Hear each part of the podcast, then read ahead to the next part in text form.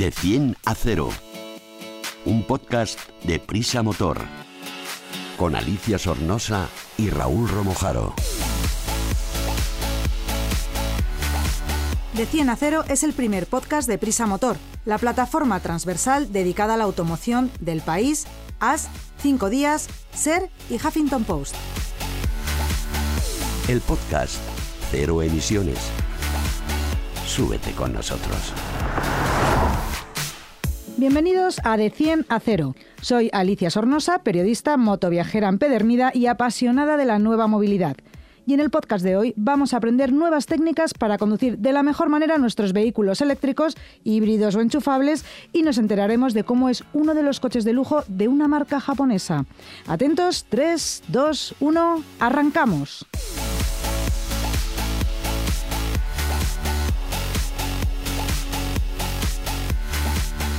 A mi izquierda en este flamante coche, del que luego hablaremos, Raúl Romojaro y justo detrás de mí, Sergio Amadoz, que nos trae información fresquita, fresquita de la web elmotor.com, que luego nos lo va a contar. Raúl, vamos a hablar hoy de, vamos a explicar cómo conducir mejor un vehículo híbrido, híbrido, enchufable o eléctrico.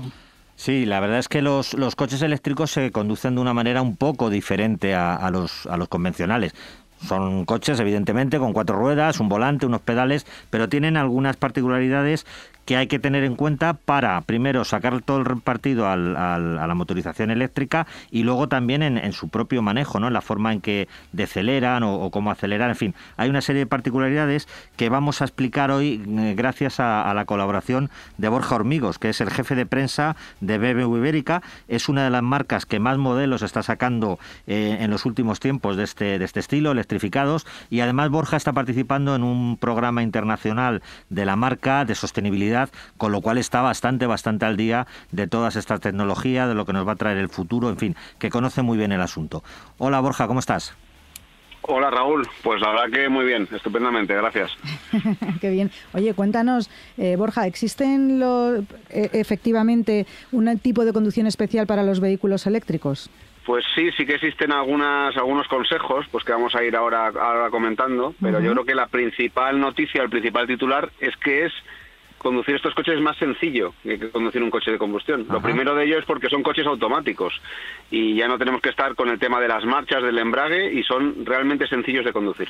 Pues sí, sí que es un detalle, un detalle muy importante. Pero ¿cuáles son esas, esas características que, o, esas técnicas, mejor dicho, que tú crees que, que se debe conocer alguien que se, se enfrenta por, por primera vez a la conducción de un coche de este, de este tipo? Bueno, son coches que tienen un, sistema de retención que lo que hacen es eh, recuperar la energía a base de frenadas y de, de, aceleraciones y lo que tenemos que ser es muy mimosos con el pie del acelerador, porque está comprobado que más del 90% de las situaciones de retención en ciudad se pueden realizar sin tocar el pedal del freno.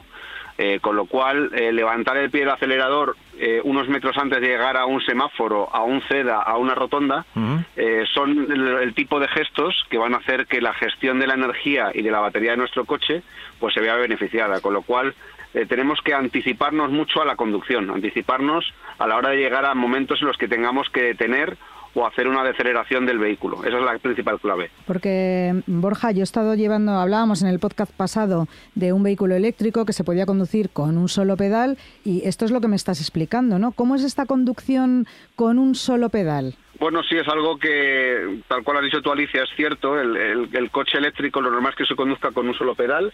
Eh, es algo que ya incorporamos en nuestro primer eléctrico que lanzamos en 2013, el i3, y el coche al levantar el pie del acelerador lo que más nos llama la atención es que sufre una, desaceleración muy fuerte. De hecho, si vamos a mucha velocidad, se encenderán incluso las luces del freno.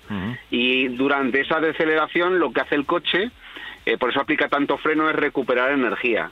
Eh, con lo cual, a poco que hayamos circulado con el vehículo, seremos capaces de, solo levantando el pie del acelerador, eh, clavar, digamos, el coche en la línea del ceda al paso, del stop o del semáforo al que nos acerquemos, ¿no? Con lo cual, esa conducción requiere de un cierto tiempo de adaptación, pero el conductor lo logrará llevando ya solo unos minutos en el coche, es decir, no requiere de muchísimo tiempo. Es muy sencillo.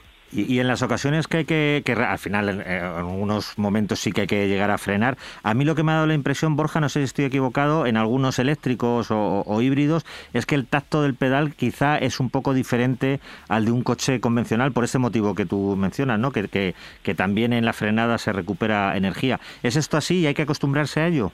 Es así, Raúl. El tacto en, en los eléctricos, incluso en los híbridos enchufables, es diferente al de un vehículo convencional. Nos acostumbraremos rápido, y la verdad que no tiene, no tiene mucho misterio, pero eso es en base, como has dicho tú, al tema de la recuperación. ¿no? El, tacto es diferente y generalmente los módulos de frenada, y esto es un tema a lo mejor muy técnico, son más compactos y eso hace que el, que el tacto eh, pues sea quizá algo más esponjoso. ¿Y qué me vas a contar sobre el cambio monomarcha? ¿Es una ventaja? ¿Es difícil adaptarse a ello? ¿Está chupado? Está, está chupado, ya que lo has dicho tú, está ¿no? Chupado. Pues está, está chupado. Al final, el, como decía antes, el hecho de ser coches automáticos y que sean monosíncronos, es decir, que sean de una sola velocidad, pues al final es eh, repercute en un beneficio para el usuario, pues que no se tiene que preocupar de nada, solo de conducir y, y el hecho que hemos comentado de recuperar es algo que ya es innato a la conducción de un eléctrico. Nos vamos a acostumbrar, vamos a ver los beneficios que eso repercute en, en la batería y, nos vamos a acostumbrar rápidamente y lo vamos a llevar innato en la conducción de nuestro coche, con lo cual eh, yo creo que son todo facilidades.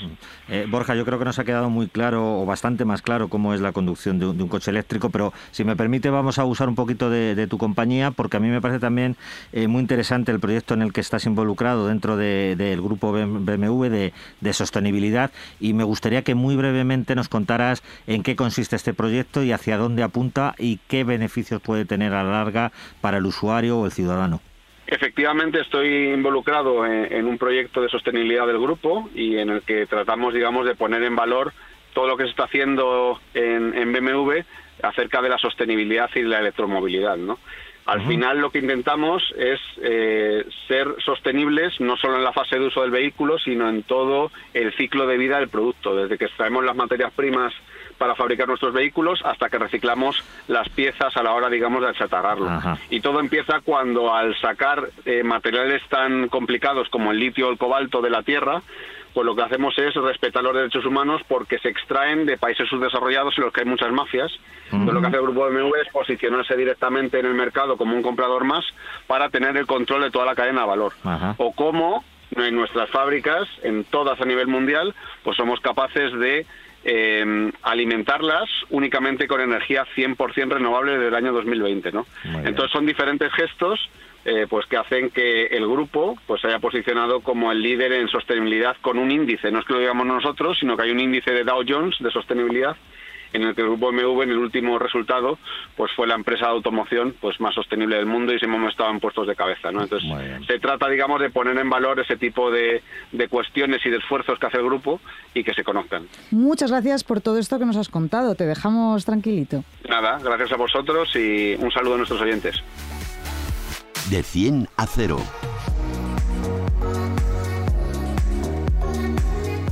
Hola Sergio, ¿vas cómodo en la parte de atrás de este híbrido de lujo en el que hemos venido?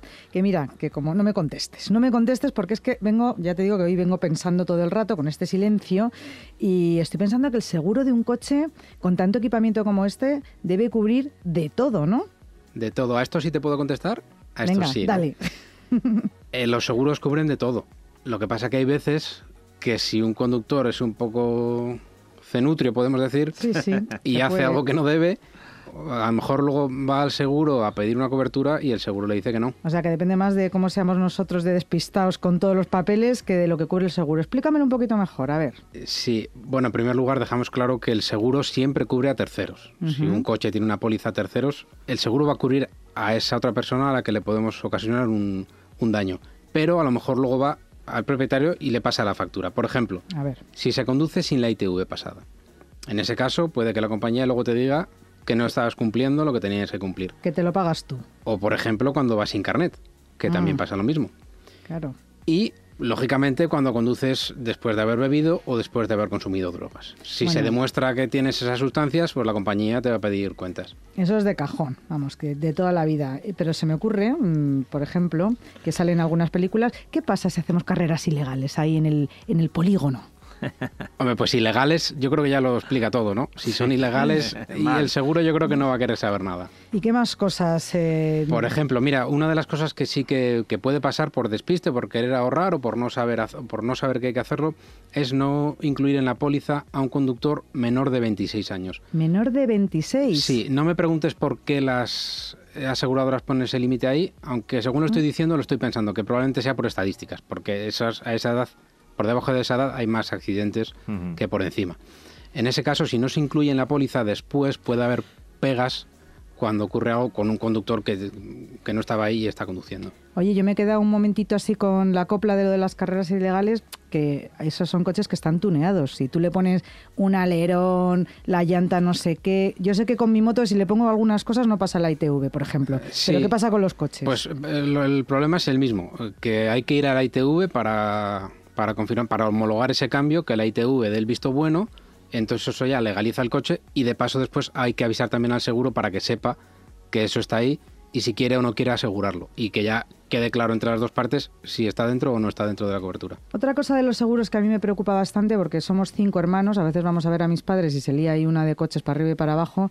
¿Qué pasa si yo le doy un golpe a mi hermano o a mi prima o que se pone mi hermana que está tontada delante y la pego un golpazo, la rompo un pie sin querer? Pues que depende de cómo os llevéis, ahí os apañáis, porque el, el seguro de primeras va a sospechar.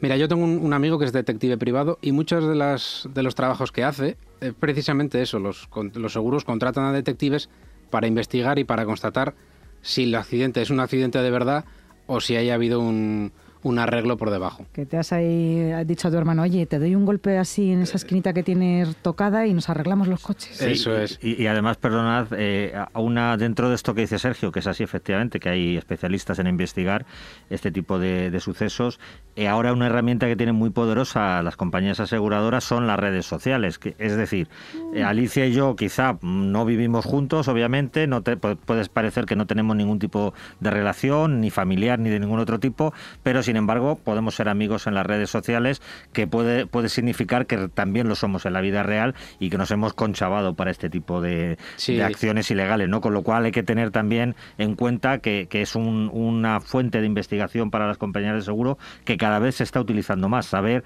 si entre las personas que eh, están involucradas en un siniestro existe algún tipo de relación y por tanto algún tipo de fraude. Sí, sí, y, y desde luego, a mí esto del amigo que digo es verdad, ¿eh? tengo un amigo Sí, sí, que no, se te encarga creemos, de te esto. creemos. que y cuenta unas historias que, que, vamos, la gente se monta unas películas tremendas y al final, lógicamente, pues acaban descubriéndolo. Sí, de hecho la, la patronal del seguro al final de o al final de año, al principio del año eh, respecto al año siguiente, si no recuerdo mal, emite un informe Sí. con eh, curiosidades que se han encontrado a la hora de dar. Algún día hablaremos de esto, O sea, ¿no? La- algún- lo que se inventa la gente para dar un parte de seguro. Uy, qué Sí. divertido, eso queda apuntado Sí, para, para otros podcasts. Y otra preguntita más que tengo. Eh, yo, yo tengo un Smart. Mm, Alguna vez me ha dicho una amiga, bueno, llévame. que-". Digo, si es que solo caben dos, que me monto atrás un momentito, que es de aquí a allí. ¿Qué puede Sí, pasar? o lo que se hacía antes, ¿no? Cuando íbamos siete en, el, en, en un coche, pues eso al seguro tampoco le gusta. Las- Mm. El coche está homologado por el número de plazas y si, se, y si hay más personas de las que deben, pues puede haber problemas también. Bueno, pues está claro que no hay que delinquir ni engañar porque nos pillan. Pero voy a seguir insistiendo con el tema de los seguros, porque quien se compra un coche nuevo y flamante normalmente lo asegura, estamos hablando a terceros, pero este lo asegura a todo riesgo. ¿Realmente es a todo riesgo? Habrá que mirar bien la letra pequeña, que seguramente esté en el contrato haya una letra más pequeña que, que cuente detalles. Eh, por ejemplo, y esto es general en todas las compañías, los desastres naturales, eh, los eh, problemas meteorológicos, riadas, granizos o, ac- o acciones terroristas, eh, cosas de este estilo. Eh, y, una curiosa, que es eh, acciones militares en tiempo de paz. O sea, que si estaban haciendo un desfile y me cae un trozo Sí. de un casco en el retrovisor y me lo rompe, Pues eh, tu compañía no va a querer... aunque lo tenga no, todo riesgo, no. me va a decir, ala, tú te lo apañas. Entonces lo que va a hacer es remitirte al consorcio, al consorcio De compensación. de compensación del seguro, eso es que no me salía, que en realidad son las mismas compañías que forman parte de eso con el conjunto con el Estado y eso es- se crea ahí un fondo para cubrir estos casos Ah, especiales. o sea, en caso de que haya una granizada, se me rompa el cristal, tampoco me quedo así No, al descubierto. ¿Y qué pasa, por ejemplo, los robos? Mm, Que me dejo las llaves Mira, dentro. Pues eso, fíjate, es que eso ya no es un robo, Ah. se considera un hurto, porque te has despistado y no te han no han forzado el coche, el coche estaba abierto, la llave puesta, se lo han llevado y se considera un hurto y la cobertura de robo no, no responde ante eso. O sea, que ojito los que vayamos a la gasolinera, que yo soy muy así, dejo la llave puesta eh, o encima del asiento, echo gasolina, como venga un fresco y se lleve el coche, encima me quedo, me quedo sin coche. A mí me ha pasado, pero como mi coche es feo y viejo, pues no lo quiere, no nadie. ¿Y qué pasa cuando hay un accidente y nos hacemos los longis? Pues pasa que se está cometiendo un delito para empezar y que está muy mal. Y que si te vas y, y luego reclamas a la compañía daños propios que cubran tus daños y la compañía descubre que te has marchado del lugar del accidente, va a decir que nada. Estoy segura, Sergio, que tienes unas en la manga y que algo traes para que podamos escuchar. Sí, nos va a dejar unos detalles más que lo explica mejor Rafael Manchón de la Fundación Adecose, que es una asociación de corredurías que tiene un programa específico de divulgación para que estas cosas no le pasen a la gente. El contrato de seguro de automóvil queda delimitado tanto por las garantías contratadas como por sus exclusiones. Junto a las coberturas ordinarias que nos da la aseguradora, tendremos las extraordinarias que, únicamente en caso de estar asegurados, nos da el Consorcio de Compensación de Seguros. La principal clave está en diferenciar dos grupos de coberturas. Las de daños propios, la comúnmente conocida como todo riesgo entre otros, y las de responsabilidad civil de tipo obligatorio cuando hablamos de daños a terceros. Hay que diferenciar, por lo tanto, entre las coberturas que nos cubren a nosotros y las que cubren a terceros. Estas últimas no se verán afectadas por las exclusiones del contrato, es decir, un perjudicado podría obtener la indemnización con independencia de la conducción bajo los efectos del alcohol o las drogas.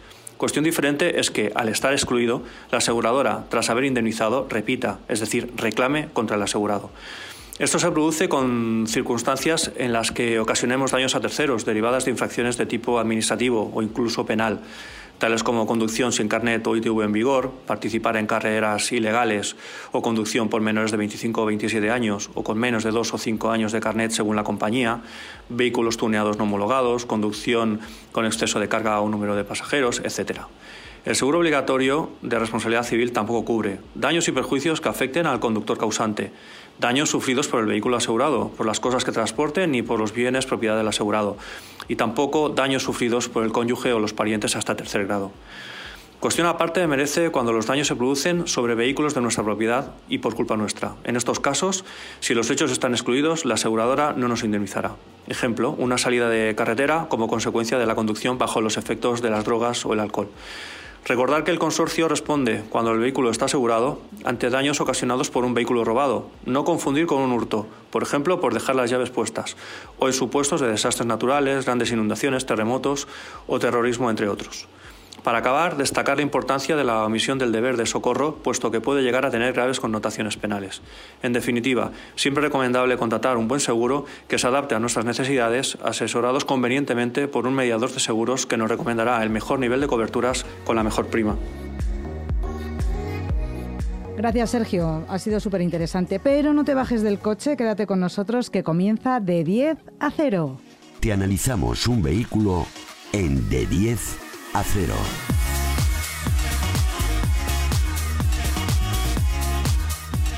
Estábamos hablando de la conducción de los nuevos vehículos, Raúl. Tú nos has traído hoy en este maravilloso Lexus NX, no te digo más nombres porque ya ni me salen, me lo cuentas tú luego.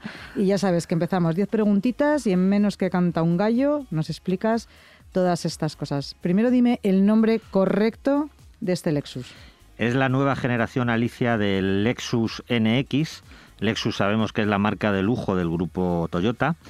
Eh, y en concreto esta versión es la 450H más o H Plus en el acabado F Sport, que es un acabado, como su nombre indica, pues con algunos matices, matices deportivos.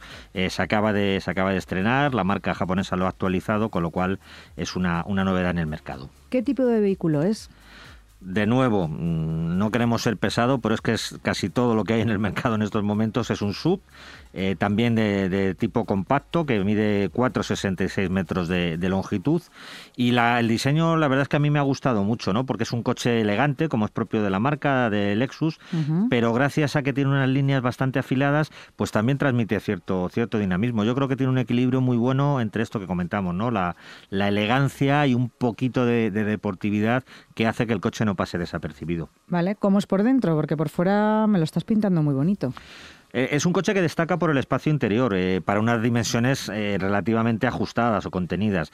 En las plazas traseras, sobre todo, el espacio para, para las piernas es, es bastante amplio, también tenemos que decir que como ocurre en casi todos los coches actuales, eh, la anchura es un poquito más justa, con lo cual eh, si van tres personas, depende de su corpulencia, pues pueden ir un poquitín apretados, dos por supuesto sin, sin ningún problema. Y en cuanto al maletero te diría que tiene 545 litros, que es una cifra también muy correcta, sobre todo para un coche de tipo híbrido, que ya sabemos, sí, sí, sabemos que, en los coches híbridos las baterías eh, suelen ocupar espacio, con lo cual este está bastante bien resuelto. ¿Cuál es su equipamiento más destacado? Como decíamos al principio, esta versión que hemos probado es el F Sport, que eh, tiene una inspiración un poquito más deportiva, aunque ello no quiere decir que sea poco completa.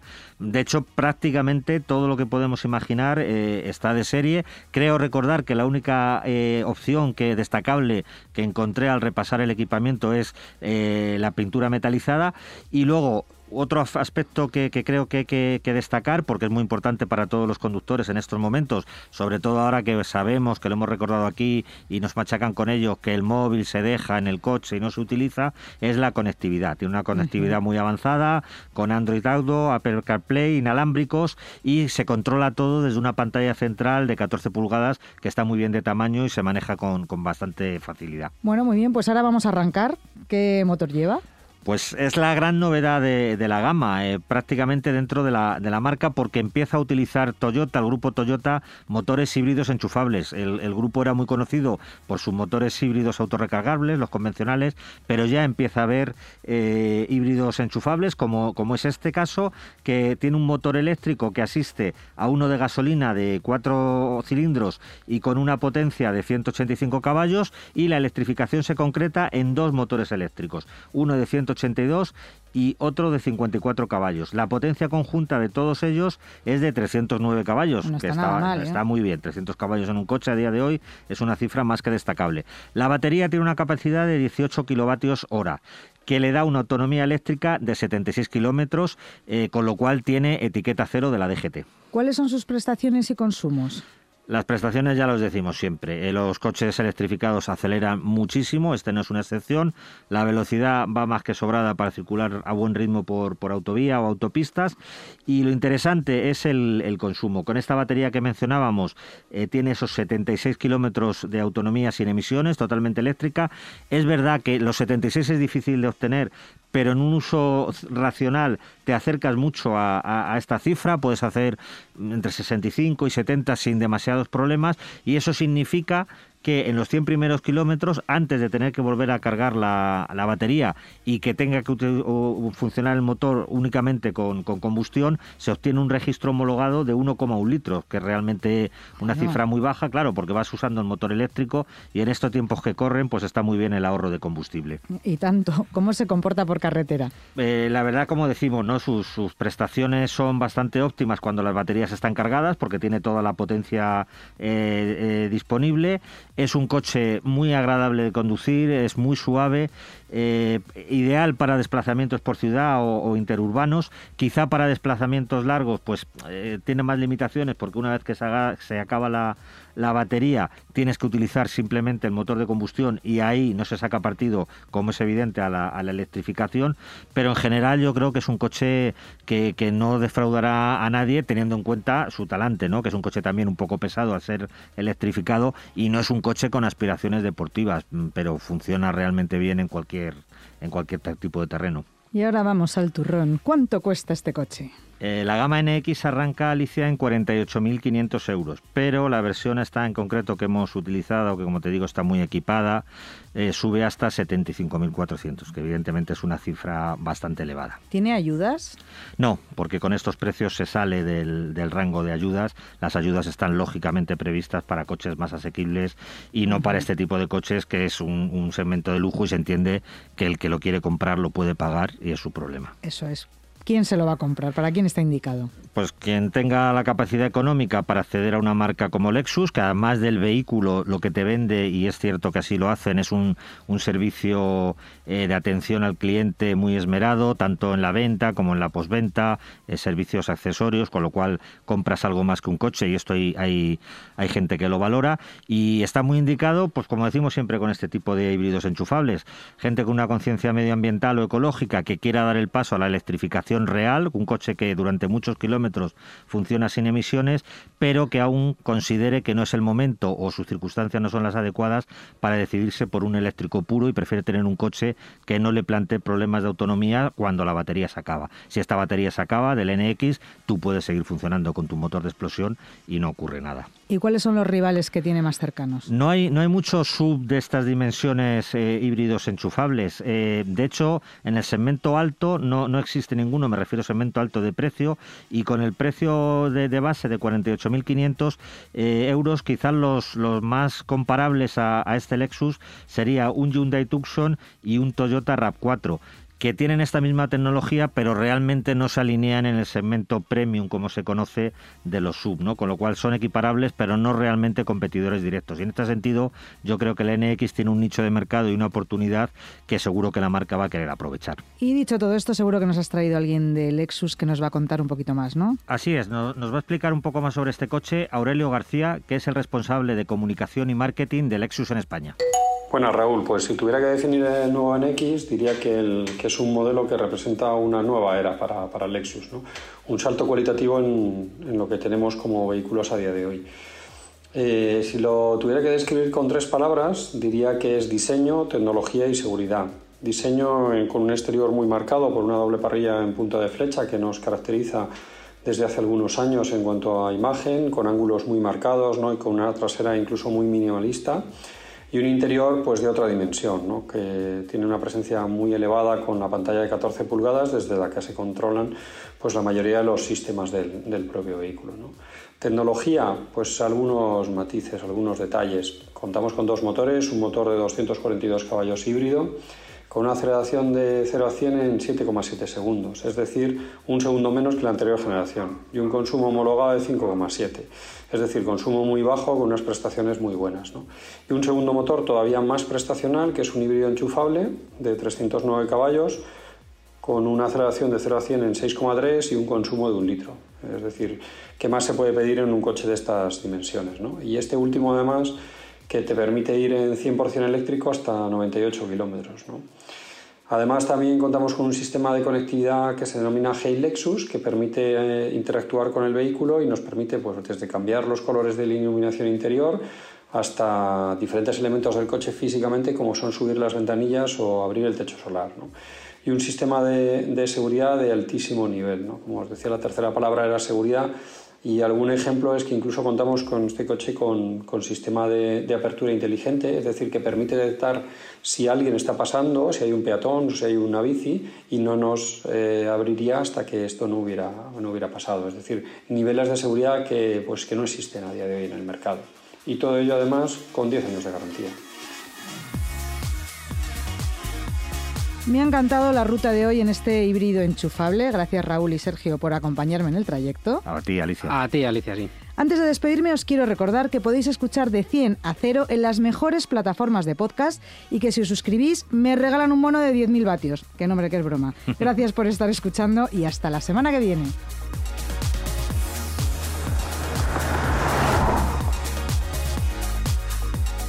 De 100 a 0 un podcast de Prisa Motor, con Alicia Sornosa y Raúl Romojaro.